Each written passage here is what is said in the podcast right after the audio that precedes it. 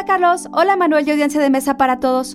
La devastación que generan fenómenos naturales como tormentas, huracanes, terremotos y sequías, entre otros, le ha dado forma a la historia y la Tierra misma, y es natural que artistas de todos los medios respondan con su obra ya sea como reflexión o como una manera de hacer catarsis. Aquí tienen algunos ejemplos.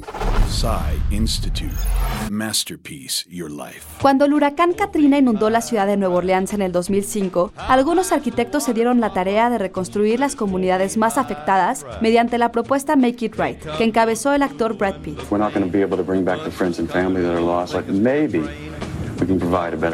Un año después, el artista neoyorquino Paul Chan respondió a la tragedia con el montaje de la obra Esperando a Godot de Samuel Beckett, en la que el escenario eran literalmente las calles de la ciudad.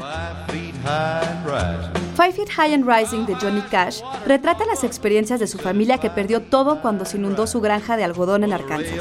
Y Gustavo Cerati, de Soda Stereo, asegura que las imágenes del sismo de la Ciudad de México influyeron fuertemente en la composición de Cuando pasa el temblor, que salió en octubre de 1985. Los desastres naturales nos recuerdan lo frágil que es la condición humana y que a pesar de todo lo que hemos avanzado tecnológicamente, hay cosas sobre las que no tenemos el control. Si las ciencias son las responsables de reconstruir las ciudades, las artes son las encargadas de regenerar la sociedad que vive en ellas. Texto por Roberto de la Peña. Yo soy Ana Goyenechea y nos escuchamos en la próxima cápsula SAE.